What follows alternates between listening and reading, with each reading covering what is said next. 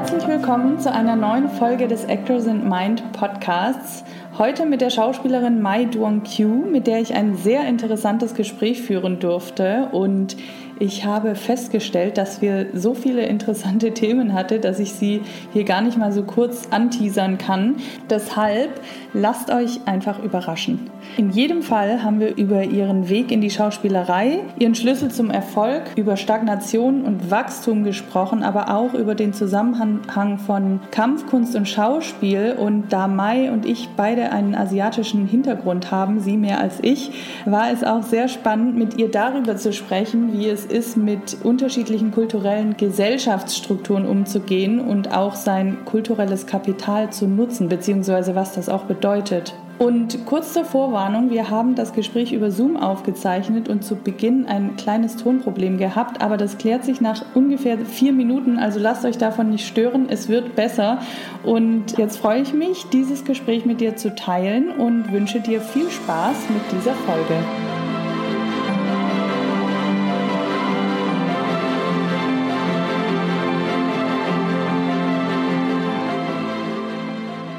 Heute im Interview spreche ich mit der Schauspielerin Mai Suong Kyu. Ich hoffe, ich habe das richtig ausgesprochen. Sie ist aktuell unter anderem bei der Serie In aller Freundschaft zu sehen und für einige wahrscheinlich aus der Serie Bad Banks bekannt. Und ich freue mich, Sie heute im Podcast zu haben. Schön, dass du hier bist, liebe Mai. Hallo, Maike. Sag mir noch mal ganz kurz, wie spricht man deinen Namen aus? Also ich spreche das jetzt einmal für euch aus. Das ist Mai Duong Kyo. Ich glaube, das ist so die eingedeutsche Variante, mit denen, mit, mit der alle happy sind.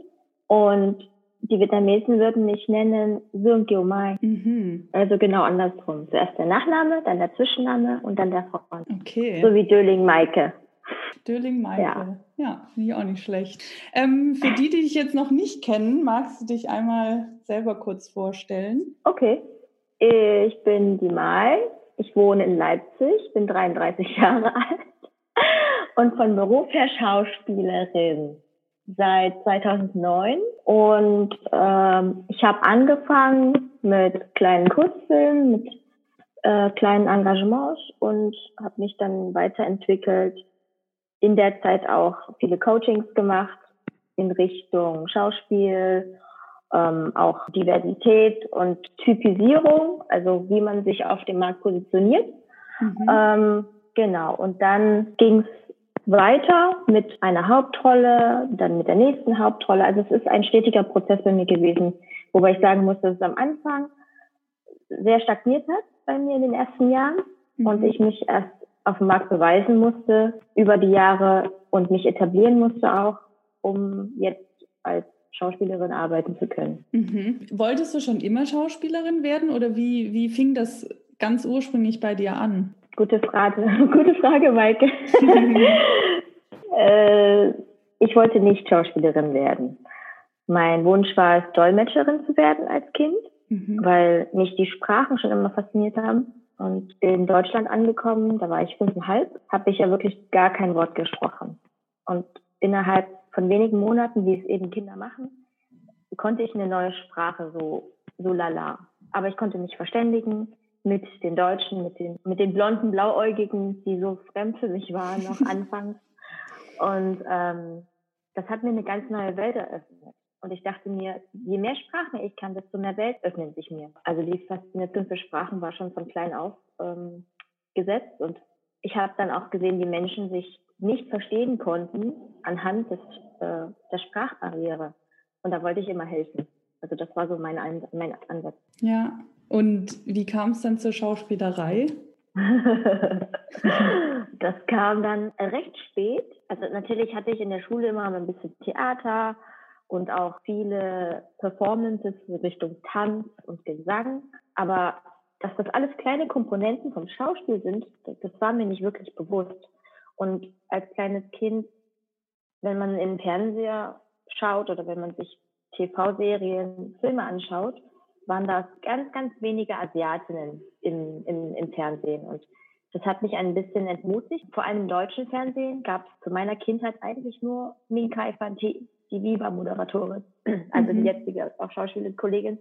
Und das hat den Traum den manche Mädchen ja hegen, ganz weit weggerückt. Mhm. Aber wie ich zum Schauspiel gekommen bin. 2009 hat mich dann bei MySpace mein ehemaliger Agent angeschrieben. Äh, ich dachte so, das ist auf jeden Fall fake, weil er wollte mich zum Kinofilm-Casting schicken, wo zwei Asiatinnen gesucht wurden. Ich glaube, das war sogar Mord ist mein Geschäft, Liebling, dieser Kinofilm. Mhm. Und ähm, ich war am Anfang erst so ein bisschen skeptisch und habe das so beiseite gelegt.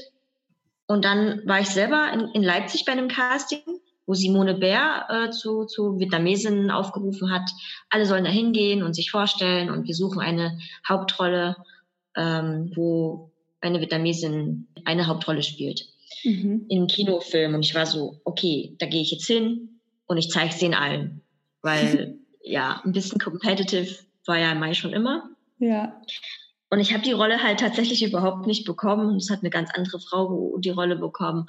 Und ich war so erschüttert, dass ich dann nach einem Jahr diesen Kontakt wieder rausgekramt habe, diesen, diesen Agenten. Ach so, okay, ja. Ja, ja, das ist wirklich ein halbes Jahr oder so vergangen, bis ich dann diesem Mann geantwortet habe. Und er war dann so, ah, okay, das ist jetzt schon lange vorbei und ich habe jetzt schon eine Asiatin in der Agentur, aber wir können uns ja mal treffen und vielleicht können wir schauen, ob du vielleicht doch Talent hast. bin ich da so nach Berlin getingelt, haben uns unterhalten, habe dann so meine drei Fotoshootings ihm gezeigt, so hier, ich habe Fotoerfahrung und Kamera. Ähm, und er war so, mm, also ich mag dich und du hast was, aber ich muss dich mal zu so einem Coach schicken, der dich durchcheckt. Es war eine die, also es war mhm. Jacqueline Rossetti und ähm, sie hat dann ein paar Schauspielübungen mit mir gemacht und meinte dann zu meinem Agenten, Mai ist ein ungeschliffener Rohdiamant. Oh. Oh, genau. Schön. Und das war 2009 und seitdem ähm, habe ich das dann verfolgt mit 21. Okay, also er hat dich dann in die Agentur aufgenommen und ja, dann ging es. Ausnahmsweise. So. Genau, er hatte dann, glaube ich, die einzige Agentur in, in, in Deutschland, die zwei Asiatinnen hat. Also er war so einer der, der ersten relativ diversen Agenten. Mhm. Okay, und du meintest vorhin, es hat erstmal stagniert. Also war das dann auch mit ihm, dass es erstmal stagniert hat oder wie ging es dann weiter? Ja, das, das war am Anfang echt so voll der Horror, glaube ich, für jemanden, der, der einsteigen möchte.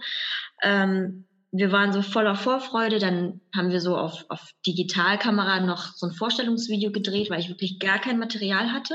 Und es war ja auch so ein Risiko für ihn, jemanden zu nehmen, der gar keine Erfahrung hatte. Mhm. Ähm, also dafür bin ich auch echt dankbar, dass Menschen dir, dir müssen Menschen vertrauen und an dich glauben und dich von Anfang an unterstützen, auch wenn du noch nichts vorzuweisen hast. So, das ist wichtig. Ja. Ähm, das ist auch Glück. Aber weiter zur Story. Die ersten Bilder reingestellt, Vita gleich null. Und ähm, dann kamen die ersten Anfragen. Zum Beispiel Hauptrolle, eine Folge von Der Kriminalist. Und es war wirklich, wo ich dachte, oh cool, es geht langsam los.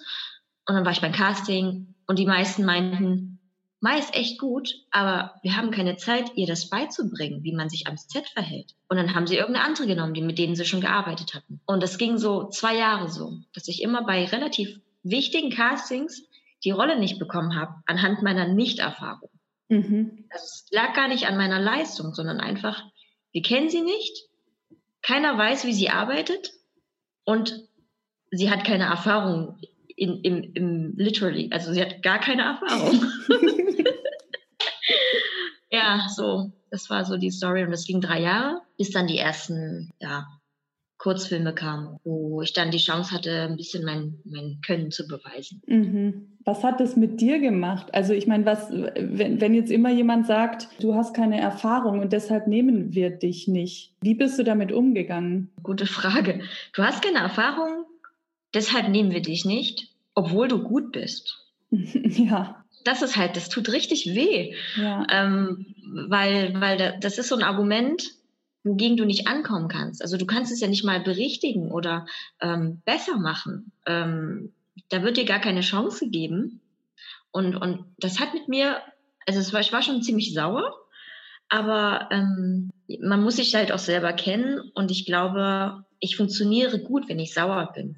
Das ist für mich eine Motivation. Ich habe daraus eine Motivation äh, geschaffen, ähm, besser zu werden und, und irgendwie meine Erfahrung auch zu sammeln und zu zeigen, dass auch wenn ich keine Erfahrung habe, dass es den Leuten irgendwann nicht mehr auffällt, dass ich keine Erfahrung habe. Mhm. Ja, genau. Und so habe ich mir schnell Sachen angeeignet und überall gelesen und eben Infos gesaugt von überall, wie man sich am Set verhält. ja, und, und, das ging dann, das war dann okay. Also mhm. zuerst mal fake it until you make it, würde ich sagen. ja. Was waren für dich vielleicht die ersten wichtigen Schritte oder Projekte auf deinem Weg in die Karriere? Mhm. Da muss ich sagen, die ersten Kurzfilme waren für mich sehr wichtig, weil ich da die ersten wirklichen Set-Erfahrungen gesammelt habe. Mhm. Einerseits und andererseits wurde ich da schon, ähm, ich wurde besetzt für Vietnamesenrollen. Also es gibt, es gab mir eine Art von ähm, von Gefühl, wie es ist, divers besetzt zu werden. Mhm. Und dann habe ich auch noch Geschichten erzählt, in denen es wirklich darum geht, die deutsch-vietnamesische Geschichte zu erzählen. Also beim ersten Kurzfilm, das war Entwurzelt, 2012 haben wir gedreht. Ähm, da habe ich eine Abiturientin gespielt, deren Eltern und Bruder abgeschoben werden. Mhm. Und die einzige, die bleiben durfte, war sie. Und es ist, es basiert auf einer wahren Geschichte.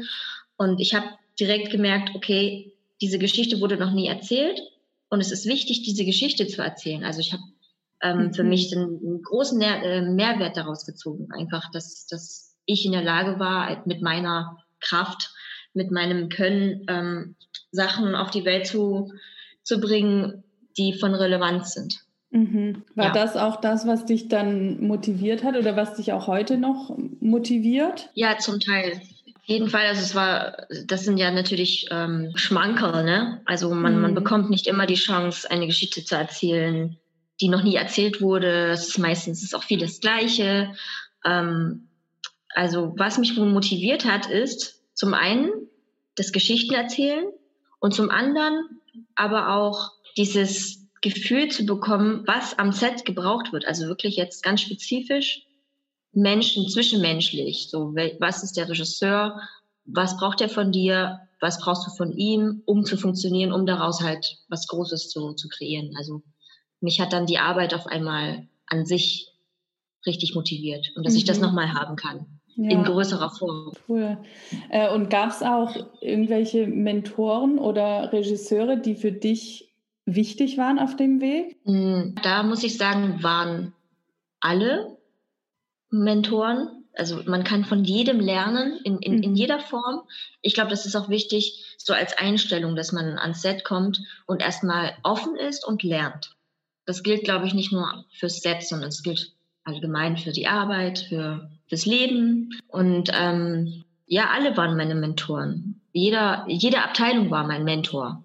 Mhm. Und es gibt natürlich ein paar zum Beispiel Vorbilder wie Minkai, die, mhm. die ja schon in den 90ern gearbeitet hat und irgendwie für mich auch das einzige Vorbild war, was man sich aus den Medien nehmen konnte und sich danach ein bisschen ausrichten konnte oder zumindest die Hoffnung hegen konnte, da will ich hin. Und so hat sie hat's vorgemacht. Mhm. Ja.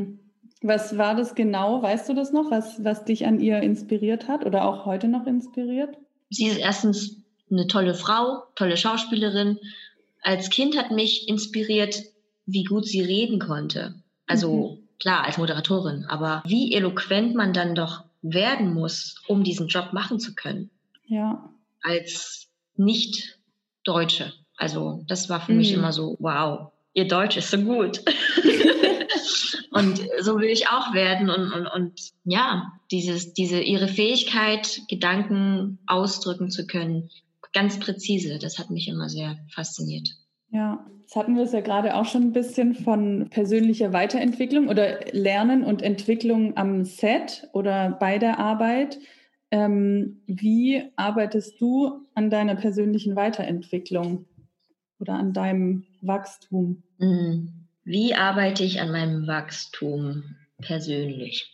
Also das ist ja ein, ein lebenslanger Prozess. Wir wachsen mhm. immer weiter. Ja. Das sollte uns, glaube ich, immer bewusst sein dass es kein, oh, jetzt bin ich angekommen gibt, sondern dass es eigentlich immer ein, okay, ich weiß nichts. Mhm. Das ist so das Grund, ähm, die Grundeinstellung. Ähm, genau. Und ich glaube, wenn man das sich immer beibehält, in jeder Disziplin, dann hat man eine viel größere Chance zu wachsen. Also in, in Richtung Psychologie natürlich, was ein großer Faktor ist bei Schauspielern.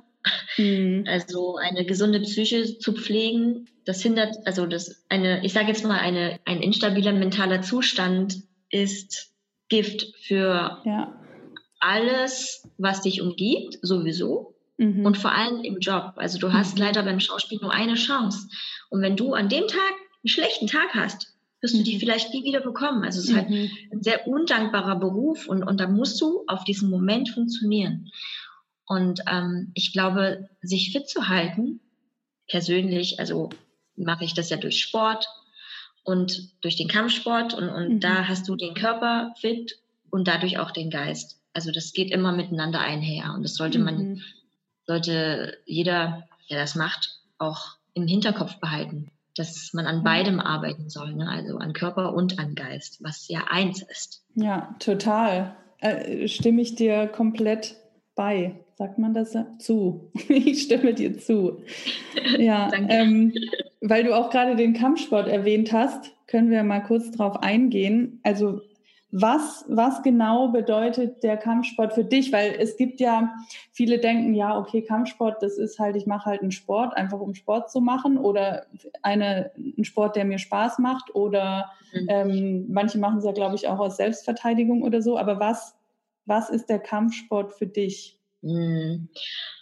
Also wenn ich jetzt sage, der Kampfsport ist mein Leben, das, mhm. das wäre sogar nicht mal übertrieben.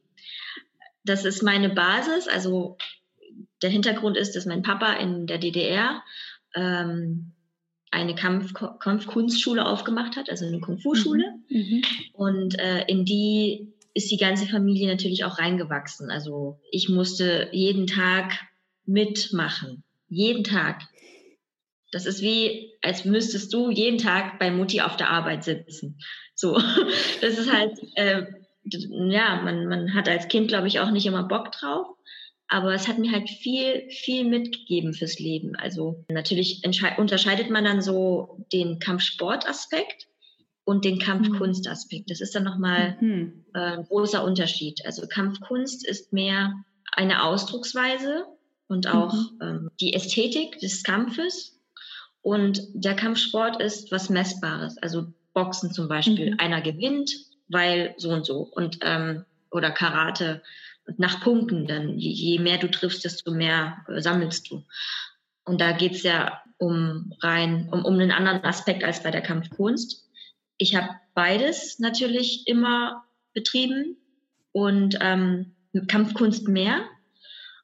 Und da spielt eine große Rolle, dass du eine Übung ganz lange und ganz viel, ganz oft machst. Mhm. Dass man sich in diese eine Übung rein vertieft dass man sich darauf konzentriert, sehr mhm. lange und jede Feinheit, jede Nuance daran erkennt, wie man sie ausführt. Und ich glaube, diese akribischen Eigenschaften sollte möglicherweise auch äh, ins Schauspiel einfließen, weil du jedes Wort hundert verschiedene Male aussprechen kannst und jedes Mal ist es anders und in jedem Moment kreieren wir ja anders. Genau. Und das zu schleifen und das zu feilen, das ist, ähm, das ist eine große eine große Aufgabe und, und auch ähm, ein Skill, den man mitbringen muss. Oder den ich denke, dass ich das mhm. mitbringe für den Beruf. Ja. Boah, das fand ich jetzt gerade voll spannend, weil. Ich habe jetzt einen riesen Bogen gesponnen. Nee, ich fand es so. gerade super interessant, was du erzählt hast, weil, weil es ja wirklich so ist, dass, was du gerade gesagt hast, mit ähm, ich fokussiere mich auf eine Übung so lange. Erstens habe ich den Gedanken gehabt, das ist ja auch wie eine Meditation. Ist es, genau das, genau das. Und das merke ich ja bei mir. Also ich habe auch angefangen zu meditieren und ich merke das halt bei mir, dass, dass der Tag für mich anders startet oder ich die Dinge anders mache, wenn ich regelmäßig meditiere, weil ich einfach so einen Fokus kriege und dieser Fokus ist so wichtig, auch bei Schauspielern, also für die schauspielerische Arbeit auch, weil ich auch immer wieder Leute sehe, auch, auch bei mir im Coaching, dass Leute so viele Dinge machen und mit ihren Gedanken so verstreut sind und bei ganz vielen ja. Dingen uns es nicht schaffen, sich auf eine Sache zu konzentrieren. Und ich glaube, dafür ist sowas total wichtig. Und sei es jetzt, dass jemand Kampfsport macht, das heißt ja nicht, dass jeder Kampfsport machen muss, aber dass man etwas findet, wo man selber sich schult oder seinen sein, sein Fokusvermögen, kann man das so sagen, schult, ähm, ja.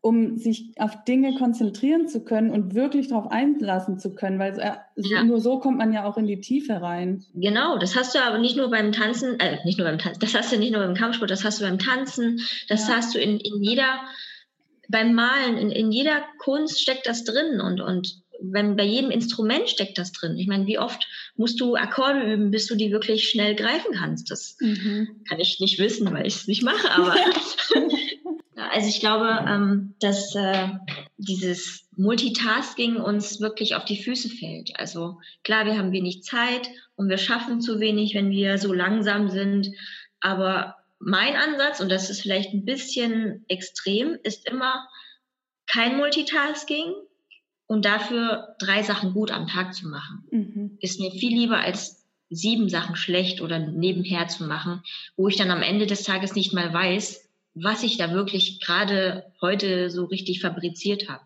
Mhm. Und ähm, damit bin ich aber immer gut gefahren. Ich glaube auch interessant. Ich habe auch so was ähnliches angefangen jetzt vor kurzem, dass ja. ich mir vorgenommen habe, über immer eine Sache, also diese Sache, die mich am meisten weiterbringt, zu Beginn des Tages zu machen und die zu 100 Prozent, ohne mich ablenken zu lassen. Und dadurch komme ich halt viel schneller weiter, als wenn ich das Gefühl habe, ich muss jetzt zehn Sachen heute schaffen und die am besten alle auf einmal. Das bringt halt nichts, ja. weil man gar nicht in die Tiefe geht. Und ich glaube, das fordert halt auch einen gewissen Mut zu sagen, ich entscheide mich jetzt für diese Sache und die mache ich richtig. Ja, das, äh, dieses Entscheiden, ich glaube, du hattest doch äh, mal gepostet, dass mhm. man sich entscheidet und mhm. man sich dann auch festlegt. Ja. Das ist ja die große Angst von, von vielen, also mhm. nicht nur Schauspielern, ja. ähm, dass man was verpasst und, und mhm. auch, dass man Sachen dann nicht mehr machen kann. Ja, kann, das ist richtig. Und das muss dir bewusst sein. Aber wenn du dich nicht entscheidest, dann schwimmst du einfach nur und wirst nie eine, nie eine, also das ist jetzt metaphorisch gesprochen, nie ankommen, weil du einfach ja. nur, äh, äh, ja, wie soll ich sagen, ja. Jetzt habe ich die Metapher verloren. Ja, weil ja, du wirst nie ankommen, weil du, weil du halt so in so einem See schwimmst und gar nicht so richtig weißt, wohin eigentlich, weil du in alle Richtungen willst. Und das ist ja genau das. Also ich sehe es so, ich weiß nicht, wie du siehst, dass man, man muss sich halt für Dinge entscheiden und wenn es die wenn es die falsche Entscheidung war, dann wird man das merken und dann kannst du immer noch dann wieder einen anderen Weg gehen. Also das ist ja keine endgültige Entscheidung. Das ist ja das Gute. Also ja. und auch ähm, wenn es eine schlechte Entscheidung ist, da zu lernen, das Beste draus zu machen und natürlich auch ähm, zu den Entscheidungen zu stehen. Mhm. Also ich glaube, es gibt nichts Schlimmeres, als sich für etwas festzulegen und nicht dahinter stehen zu können. Das nagt ja einen, an einem auch. Ja, wie triffst du Entscheidungen? Oder hattest, hast du auch schon mal eine aus deiner Sicht damals vielleicht falsche Entscheidung getroffen? Hm, ich glaube, das kann man gar nicht so beurteilen, ob falsch oder richtig. Mhm. Und ja. ich glaube, ich habe sehr oft die falschen Entscheidungen getroffen. Das Gute an unserem Gehirn ist aber, dass wir uns die immer gut reden und äh, tausend Gründe dafür finden, warum das die richtige Entscheidung ist, egal in welche Richtung. Ja. Das, ist, äh, das ist halt das Gute dran. Aber ähm, meine Entscheidung zum Beispiel ähm, von Berlin wieder zurückzuziehen nach Leipzig. Also mhm. wir telefonieren gerade zwischen Berlin und Leipzig. Ähm, und ich hatte dann einfach das Gefühl, dass Berlin mir zu laut, zu stressig, zu viel wurde, weil man alles erleben kann an einem Tag und nicht schlafen muss und äh, am besten so viel wie möglich aufsaugt und das, das macht einen äh, ein bisschen rastlos. Ähm, natürlich kann man sich das Leben da auch schön gestalten, aber ich habe für mich dann entschieden, in Richtung Familie und in Richtung Freundeskreis wieder zurückzugehen, mhm. um daraus Energie zu schöpfen und auch von, von der Basis auszuarbeiten. Das ist, mhm. das ist etwas, ähm, wo viele Kollegen sagen würden, äh, aber da ist ja nichts los und ja, ja aber ich meine, guck dich mal um, welcher Caster klopft an deiner Haustür? Ich meine, die schreiben alle eine E-Mail, weißt du, du kannst ja immer noch reisen, so ist es nicht. Ja. Von daher war ich so ziemlich safe, was, was Leipzig anging. Da war ich 100 hm. Prozent dafür. Äh, kurz bevor du zurückgezogen bist nach Leipzig, hast du dann nochmal mhm. gezweifelt? Nee, also man zweifelt nicht. Das ist halt, mhm. das ist so, wenn du dich entschieden hast, dann don't look back, weil das sich nur aufwirbeln wird. Und das ist, ist auch so ein, so ein Mechanismus, den, den, den, den ich mir angeeignet habe, nicht zu zweifeln. Ja. Das lässt, das macht dich halt unsicher, egal wie richtig die Entscheidung ist. Mhm. Ne? Und, und ähm, da wieder den Fokus auf die Entscheidung zu legen und 100 Prozent in die Richtung zu gehen, auch wenn es die falsche ist, das ist ja erstmal mhm. egal. Ja. Ähm, jeder Zweifel ist ein Prozent Ablenkung und das kann man wirklich sich nicht leisten eigentlich. Natürlich sind Zweifel da, vor allem wenn, wenn man dann erst anfängt, äh, darüber nachzudenken. Aber sobald die Entscheidung gefällt ist und die sollte schnell fallen, macht man es einfach.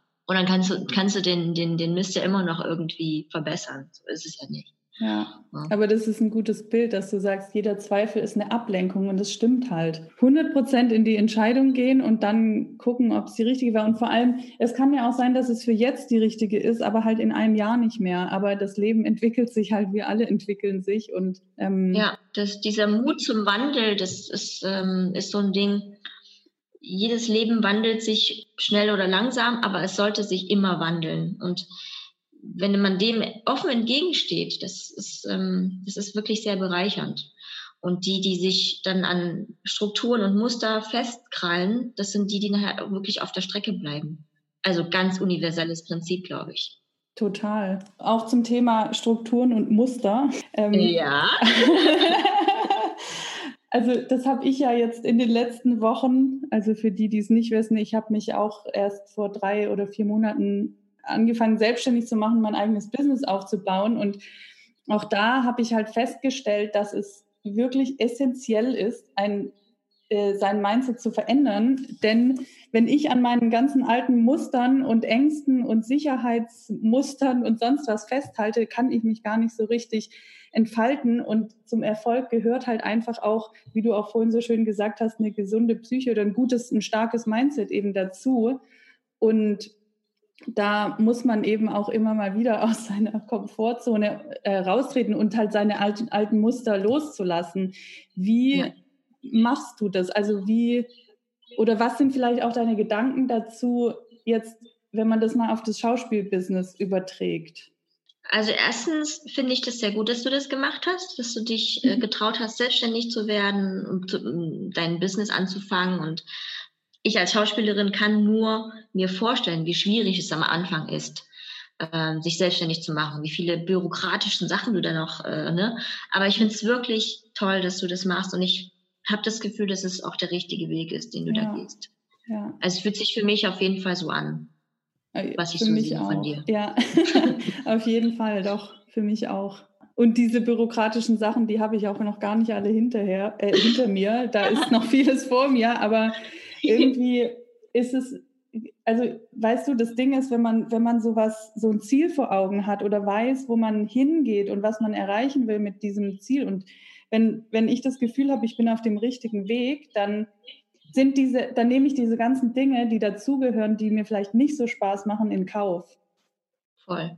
Und ja. ich glaube, das kann man vielleicht auch so ein bisschen aufs Schauspiel ähm, projizieren. Ich weiß nicht, wie, wie du das siehst, dass wenn man ein Ziel vor Augen hat und weiß, was man damit will und sein Warum kennt und weiß, ähm, warum man das alles tut, dann nimmt man Dinge in Kauf, die vielleicht nicht so angenehm sind. Auch jetzt, weiß ich nicht, ein unangenehmes Casting oder die Nervosität vor dem Casting oder ja, dieses, dieses nicht in Kauf nehmen wollen ist auch so ein Phänomen. Halt, dass, dass man sich immer nur die, die süßen Schmanke aus dem Buffet raus, äh, rausnimmt und aber keinen Bock hat auf Partys und keinen Bock hat auf, auf Connection oder ne, mhm. auf irgendwelchen Empfänge gehen, ähm, wo, wo es halt nicht angenehm ist. Also, ey, Empfänge sind toll. Das ist nicht, was ich meine. Ich meinte, es gibt unter uns Schauspielern so viele introvertierte Menschen, so viele schüchterne und gar nicht soziale Menschen, dass das für die der reinste Horror ist. Mhm. Berlinale zum mhm. Beispiel. Mhm. Und da gilt es, glaube ich, so einen Weg zu finden, wo es dir trotzdem Spaß macht und du trotzdem deine Arbeit erledigst, auch wenn du keinen Bock drauf hast. Mhm. Und man, man nimmt vieles in Kauf. Das ist aber halt nicht nur bei Schauspiel so. Und vor allem aber bei Schauspiel, weil das so eine große Diskrepanz ist zwischen das, was man alles machen muss und das, was am Ende rauskommt. Es ist nicht, oh, ich backe heute ein Brot und dann verkaufe ich das und dann ist gut. Es ist so, ich mache das und dann mache ich das und dann tue ich das in den Pott und äh, ich gehe zum Casting. Ich mache fünf Castings und du weißt am Ende nicht, was rauskommt. Mhm. Das ist halt das Schlimme. Das mhm. ist nicht für die Psyche sehr schwer ähm, zu fassen, wenn man so viel reinbuttert, dass dann nichts rauskommt vielleicht. Und das Risiko einzugehen, ist halt so ein Ding. Ne? Das, äh, da, da muss man sich selber seinen Weg schaffen. Und wenn, wenn, wenn man dieses Warum nicht kennt, dann wird es ein Problem irgendwann. Mhm. Weißt du, was ich meine? Ja, ich weiß komplett, was du meinst. Ich spann ja. schon wieder so übelste Gedankenbogen, aber ich glaube, so das zusammenzufassen, wenn du mich fragst, wenn man sein, ne, wie ist das Warum und, und, und wie findet man das? Das sollte man zuerst finden vielleicht. Mhm. Und dann ist alles andere, wie viel man da reingibt, auch schon fast egal, was Spaß macht. Ja. Ja, im Grunde ist es auch wieder dieses Bild, was wir vorhin hatten mit dem Schwimmen. Ich schwimme in alle Richtungen. Wenn du nicht weißt, wohin du schwimmst, ja, dann gehst du unter. Ja, ja, möglich. Ganz gut möglich. Wahrscheinlich. Kommen wir nochmal zu den, zu den kulturellen Unterschieden, wo wir, äh, da hatten wir es am Anfang von. Wir haben da ja Parallelen, also naja, nicht ganz, aber ich bin halb Japanerin und ich, ja. also ich bin zwar Deutsche, aber auch eben, dass ich auch vieles von der japanischen Kultur habe und dass mich das natürlich auch beeinflusst, im Positiven wie auch manchmal im Negativen. Aber was haben deine Vietnamesen, vietnamesischen Wurzeln dir gegeben? Also was kannst du nutzen im Positiven und was bremst, bremst dich vielleicht auch? Hm. Ja, das ist ein, echt ein großes Thema, was du da ansprichst. Ja, das ist sicherlich bei dir auch so, dass du mit zwei Kulturen aufgewachsen bist. Mhm. Zumindest mehr oder weniger natürlich in Deutschland, aber es ist trotzdem viel von der mütterlichen Seite ne, äh, ja. reingeflossen. Und diese beiden ähm, Gesellschaftsstrukturen sind sehr unterschiedlich. Mhm. Das Asiatische, ich sage jetzt mal allgemein, ist ja eine, eine Gemeinschaft und du bist ein Teil von einem Großen. Das heißt, du bist als Individuum nicht wirklich wichtig. Wohingegen im Deutschen jedes Kind was ganz Besonderes ist und ähm, du hast als einzelne Person so viele Rechte und so viele äh, individuelle Ausdrucksweisen, die du da ähm, ne, ausleben kannst, dass wenn du beide Kulturen in einem in dir trägst, also in einer Person bist, dass mhm. sich das auch zerreißen kann. Ja. Weil die Prägung ist nun mal halb halb. Und was bin ich jetzt? Bin ich was Besonderes oder nicht? Okay, äh, Mai, regel das mal mit dir. Und wie willst du das mit dir regeln, wenn beide Systeme gleichzeitig laufen? Mhm. Das ist das, was ganz viele Leute, glaube ich, ähm, vergessen, dass sie, dass sie ähm, so eine Zerrissenheit auch in sich tragen. Mhm. Ähm, nicht vergessen, überhaupt gar nicht wissen. Also denen, denen ist es vielleicht auch nicht bewusst und sie fragen sich, woher der Schmerz kommt. Sie fragen sich, woher dieses Hadern auch kommt. Mhm. Weil, ähm, also jetzt ganz spezifisch bei mir, ich bin Asiatin, ich werde für starke Frauenrollen besetzt. Ich werde auch für sehr, sehr devote Frauenrollen besetzt. Ist alles schon vorgekommen. Und ich kann mich entweder ähm, diesen Gedanken von, ja, das eine ist was für mich und das andere ist was für mich entscheiden. Mhm. Oder es ist beides nichts für mich. Mhm. Und ich gehe dann halt immer den Weg, okay, das eine ist ein Teil von mir und das andere ist auch ein Teil von mir. Und das zusammen ist viel mehr als diese Zerrissenheit. Ah ja. Genau. Also ja. man kann das ja niemandem recht machen und die, die Rollen können es dir auch nicht recht machen. Mhm. Du kannst immer sagen, ja, aber äh, die asiatischen Frauen sind auch stark. Du kannst aber auch sagen, ja, aber die asiatischen Frauen sind auch nicht stark und, mhm. und weiblich und was weiß mhm. ich. Also das sind so viele, ne, so viele Faktoren, wo ähm, man im Business äh, gerne halt einen Finger drauf zeigt und sagt, ja, das ist stereotypisch. Mhm. Ähm, was ich aber eben nicht so betrachte, sondern wie kann ich einen Teil von mir, ähm, wie kann dieser Teil diese Rolle so befüllen, dass ich was davon habe, nämlich die eine Seite ausleben oder die andere ja. und dass die Rolle lebhaft wird. So. Mhm. Einfach Business-Gedanke. Mhm. Ja, total. Ja, immer das Beste draus machen auch, ne? Ja, finde ich aber einen guten Punkt, dass du sagst, ähm, den einen Teil und aber auch den anderen Teil zu akzeptieren, weil ich glaube, dass diese Zerrissenheit, von der du sprichst, das, das kann ganz schön zerstörerisch sein, wenn man so gegen einen Teil in sich ankämpft. Das funktioniert Immer. nicht.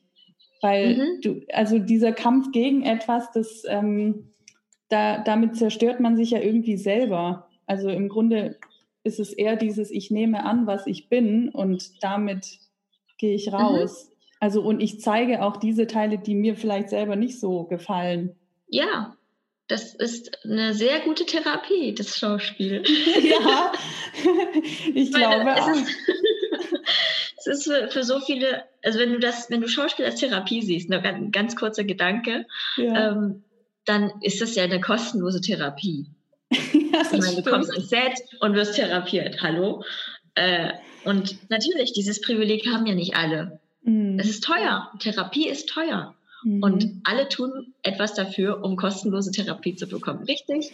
Also, ja. get the job. Sehr gut. Ähm, ja, also um nochmal zurückzukommen, ähm, dieses sich akzeptieren und auch seine Komponenten zu kennen. Ne? Also mhm. ich glaube, das ist, ist echt bereichernd, weil ich habe eine Freundin, die ist Wissenschaftlerin, die forscht so Integration und äh, verschiedene Kulturen und sie redet da immer von, von kulturellem Kapital. Mhm. Also du bringst ja auch schon das Wissen, was du alles über Japan, über deine Herkunft, also mütterlicherseits hast, das bringen die anderen ja nicht mit. Und deswegen mhm. hast du als Kapital schon viel mehr im Pott von Anfang an drin als andere, die sich das aneignen müssen, die noch wissen müssen, was Sushi ist, die dann lernen müssen, wie man mit Stäbchen isst. Das ist dir schon, sorry. Ja, ja, nee, total. ist dir ja schon, weißt du, so mit, äh, mit Kindesschuhen auf den Weg gegeben worden. Ja. Und das zu nutzen, ich glaube, das ist auch eine Pflicht von uns. Mhm. Ich mag dieses Wort Kapital, also dass jeder sein Kapital, das, was er mitbringt, auch nutzt und dass er ehrlich gesagt auch den Mut hat, all das, was dazugehört, zu nutzen und sich so zu positionieren. Da kommen wir auch wieder zu dem Thema, was du am Anfang gesagt hast, Typisierung und Positionierung. Ne? Also wer bin ich eigentlich und wie positioniere ich mich und da auch den Mut zu haben, sich so zu positionieren, dass man halt sagt, okay, das bin ich und ich bin aber nicht all das andere. Also ich muss nicht alles sein und ich muss nicht überall reinpassen. Ähm, ja. Ich glaube, dazu gehört auch viel Mut dazu. Wie siehst du das? Ja, also Positionierung, vor allem dieses Eingrenzen selber sich die Grenzen setzen, was mache ich, was mache ich nicht. Das ist wichtig zu wissen, bis wohin und wo nicht. Ähm, also ich glaube, allein schon, dass ich Asiatin bin auf dem deutschen Markt, mhm. ist eine gewisse Positionierung. Mhm. Und, und ob ich das nun will oder nicht, ja, das ist äh, dann erstmal dahingestellt. Ne? Und was war nochmal deine Frage? Jetzt habe ich die vergessen. Mut zur Positionierung ja, also äh, im Markt, auf dem Markt oder auch im, im Umgang mit Filmschaffenden, mit, mit äh, Regisseuren und, und, und äh, Produzenten, da auch mutig sein und seine Zweifel oder seine Bedenken zu äußern, mhm. wenn man in der Position ist. Das noch hinzugefügt. Also ich bin kein People-Pleaser, aber es ist halt immer noch ein Business und ich habe das Gefühl, dass wenn man, sobald man sich in einer guten Position befindet, dann ist das Wort, was man hat, viel wertvoller. Hm. Und der Anfang ist vielleicht schwer und man muss möglicherweise auch ein paar Sachen machen, auf die man keinen Bock hat, so, hm. bevor man sagen kann, okay, das mache ich, das mache ich nicht.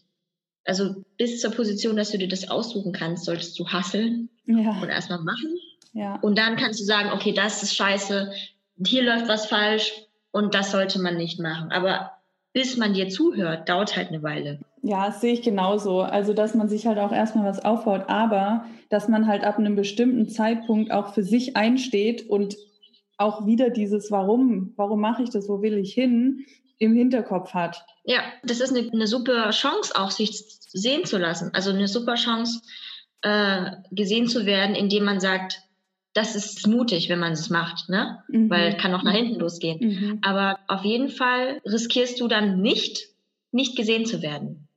Weil das ist dann die Schauspielerin, die die Rolle deswegen abgelehnt hat. Und dann deswegen schlagen wir eine andere Rolle vor. Mhm. Statt mhm. die Sache halt gut zu machen und dann sagen die, äh, naja, Genau, also mut, ja. mutig sein und auch Nein sagen zu können. Und, und ähm, ja, ich meine, am Ende gibt es ja keine Zauberformel. Jedes mhm. Prinzip mhm. funktioniert irgendwie. Man muss sich halt immer nur entscheiden. Also ob du den, den Weg des geringsten Widerstandes gehst oder ob du deiner Angst ins Gesicht schaust, das ist dir überlassen. Es funktioniert beides. Du musst mhm. dich halt nur entscheiden. Mhm. Wenn du jetzt mal so auf deine bisherige Karriere zurückblickst, was glaubst du, war dein Schlüssel zum Erfolg oder ist dein Schlüssel zum Erfolg? Gute Frage. Das kann ich ja auch nur aus meiner Sicht beantworten. Ne? Mhm. ähm, tatsächlich ist es, dass ich nicht aufgebe. Mhm. Also der Schlüssel zum Erfolg ist Ausdauer und Geduld und, und ähm, diesen Grip zu haben, wenn es scheiße läuft, einfach weiterzumachen. Und da gehört natürlich vieles dazu, ne? Da gehört da natürlich auch dazu, dass du dir das nicht zu Herzen nimmst, weil sonst gehst du und, also sonst gehst du richtig daran kaputt. Du gehst zu 100 Castings und kriegst keins. Was sagt das über dich aus? Gar nichts. Aber, aber man denkt halt so, oh, oh man, keiner will mich haben, kenne ich von der Kindheit, bla. äh, ja, ja, ja.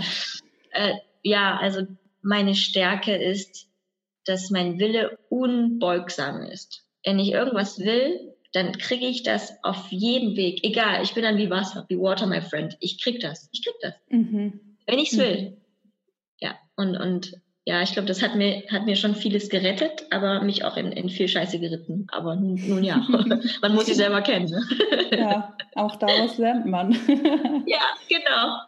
aber das finde ich, den Satz mag ich, be water, my friend, weil das ist ja genauso, ähm, es ist nicht immer der Weg, den man sich von Anfang an vorstellt, wie es funktioniert. Wenn es halt so mal nicht funktioniert, dann funktioniert es aber vielleicht auf eine andere Weise. Aber wenn ich mich entscheide, dass ich etwas erreichen will, dann, dann werde ich herausfinden, wie es funktioniert. Vielleicht muss mhm. es, dann, vielleicht weiß ich es einfach am Anfang nicht. Aber ich gehe ja, Genau. Und was ich eben auch gesagt hatte, es funktionieren viele Prinzipien. Deswegen, man muss sich nicht irgendwie so ein, so ein, so ein Buch durchlesen und sagen, okay, ich werde jetzt das schaffen, weil ich, keine Ahnung, zwölf Regeln fürs Leben befolge. Mich hat auch zum Beispiel gerettet, dass mir vieles dann ein bisschen egal war.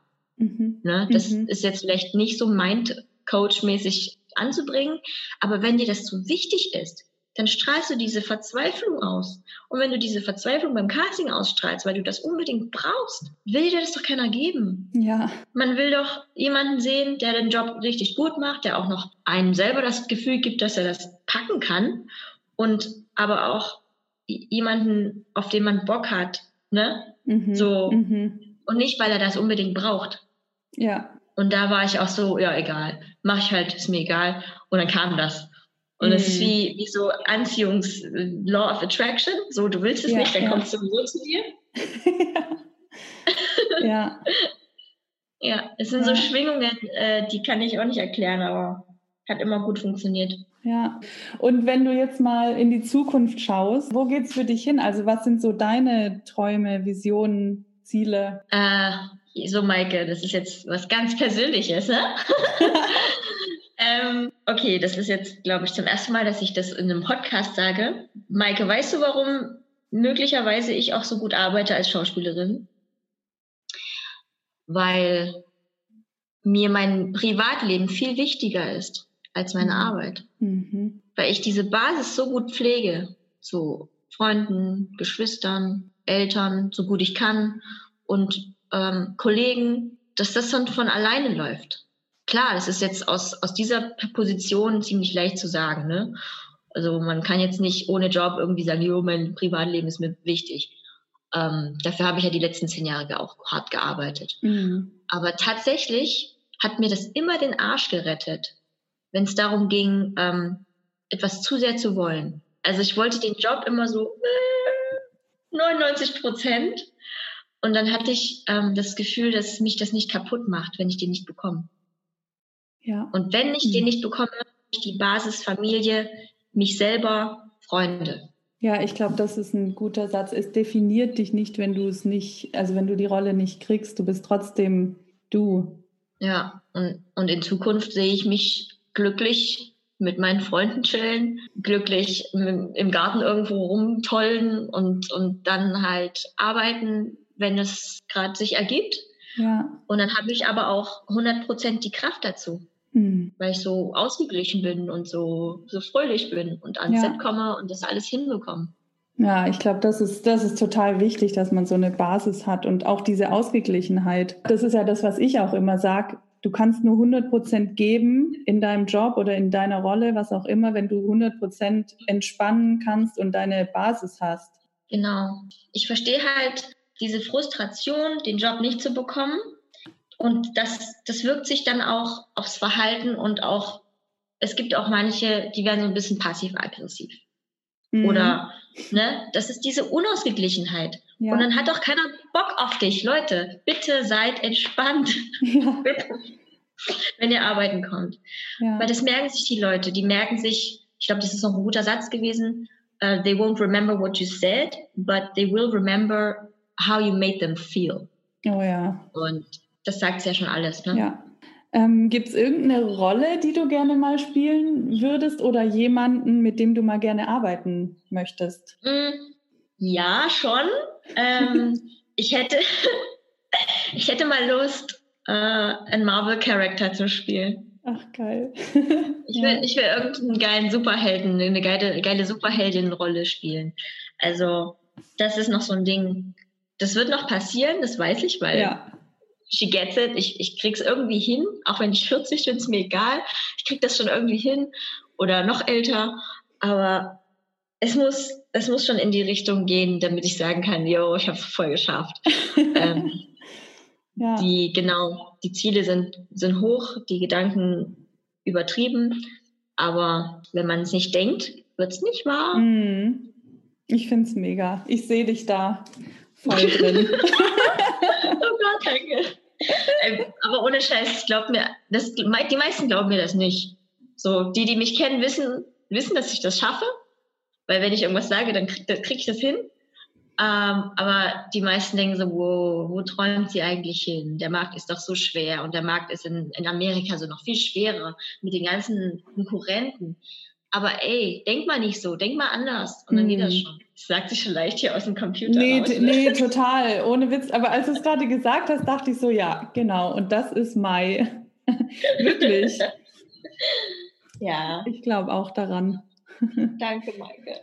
Ich mache mir aber keinen Stress. Nee, aber das ist ja wirklich halt auch so eine, so eine Denkweise, weil diese ganzen, ja, der Markt ist ja so schwer und das ist ja so und so und das, das sind halt alles so, Dinge, die man so auferlegt bekommt oder die man denkt, dass die so sind. Aber wer sagt denn das? Also ich meine, ja, natürlich, wir, wir spüren das alle, und, ähm, aber, aber man kann das halt auch stärker machen, als es eigentlich ist.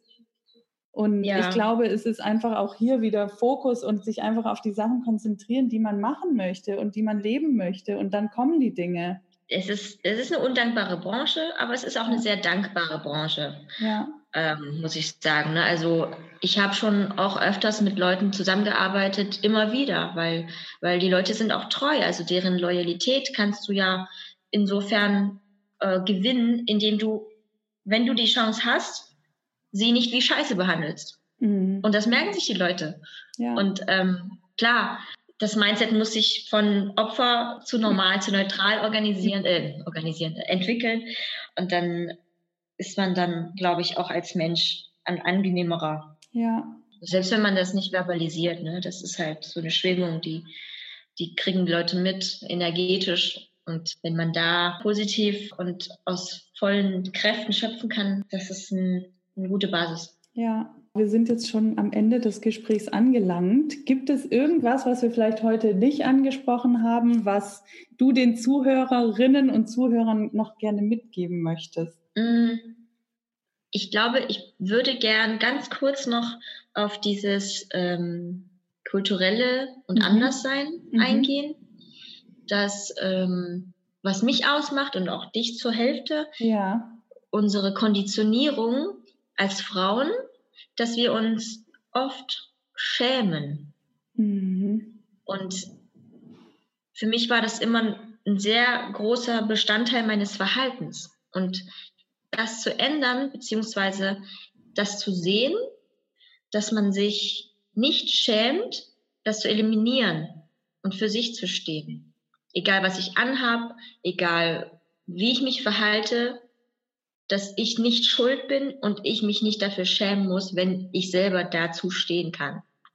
Dann ja. kann keiner dir was. Und ähm, ich glaube, ich würde das dann eher so an, an die an die Nachwuchs mhm. und auch an uns, an unsere Generation ähm, richten, weil noch so viele damit zu kämpfen haben, egal jetzt ob aus asiatischem Hintergrund oder oder ähm, konservativem Haus.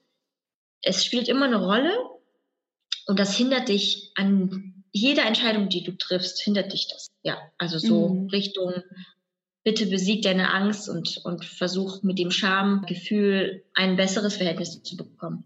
Mhm.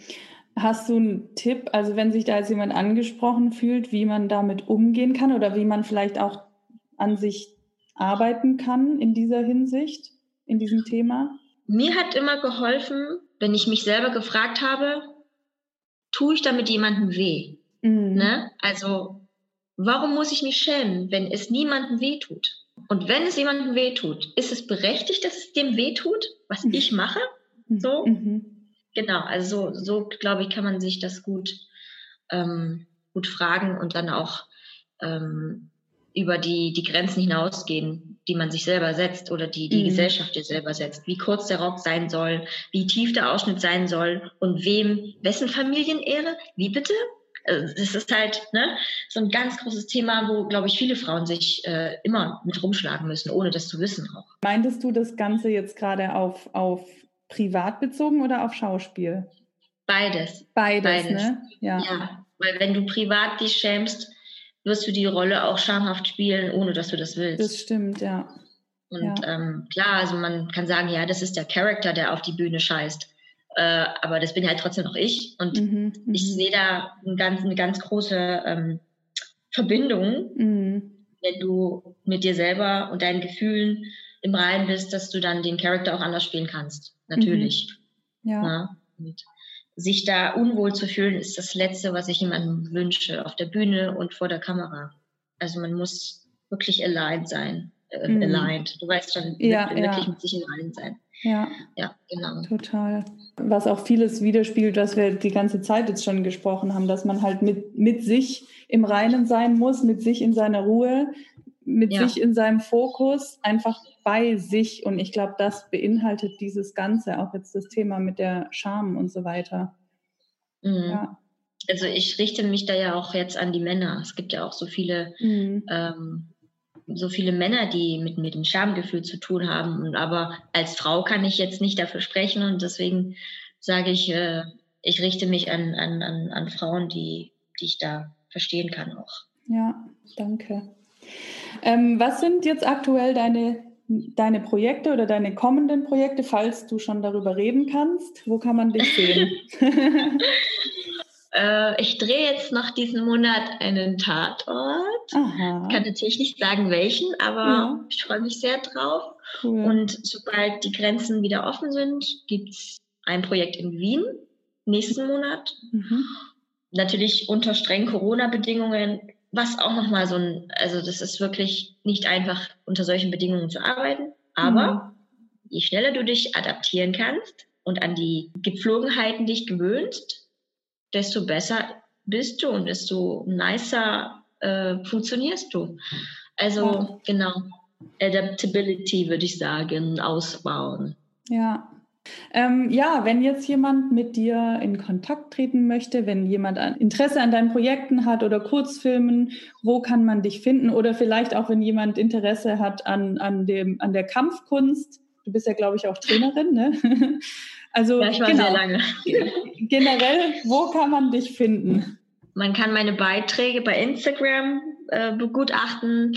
Und äh, ansonsten habe ich eine Agenturseite, auf denen auch viele Bilder und meine Projekte stehen, die ich schon gemacht habe. Und ähm, ich habe noch ein paar YouTube-Videos, einen Channel, den ich nicht pflege, aber da sind so ein paar Kampf Kampfsportsachen dabei. Mhm. Äh, ja, und ansonsten bin ich zu Hause und übe mich in Geduld, in Meditation mhm. ähm, und versuche Social Media auch nur in, in, in Maßen zu genießen. Sehr gut. ja, okay, danke schön. Ja, ich, ich, ich gebe deine Links dann in die Show Notes. Und ja, mein IMDb könnt ihr euch gerne anschauen. Das äh, ja. kann, ich, kann ich nur empfehlen. Cool. Vielen, vielen, vielen Dank, liebe Mai. Es war mir eine große Freude, mit dir zu sprechen.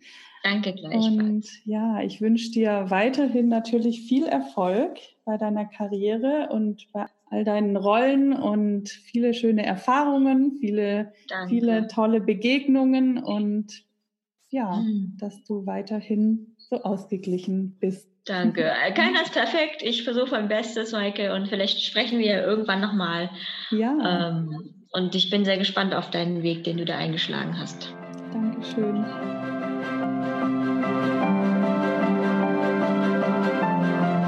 Ich hoffe, du hattest genauso viel Spaß mit dieser Folge wie ich, als ich das Gespräch mit Mai geführt habe und du konntest etwas für dich und deinen Weg daraus mitnehmen. Und wie immer freue ich mich, wenn du deine Erkenntnisse bei Instagram unter dem Post zur heutigen Folge mit mir teilst und gerne mir auch bei iTunes eine positive Bewertung hinterlässt. Und wenn dir Menschen einfallen, denen dieser Podcast auch weiterhelfen kann, inspirieren kann, dann freue ich mich sehr, wenn du ihn mit ihnen teilst, damit wir gemeinsam so viele Menschen wie möglich damit erreichen und inspirieren können. Alle weiteren Infos zu mir und meinem Coaching findest du bei Instagram unter @maike_döling und ich würde mich sehr freuen, dort von dir zu hören. Vielen Dank, dass du bei dieser Folge wieder mit dabei warst. Alles Liebe, deine Maike.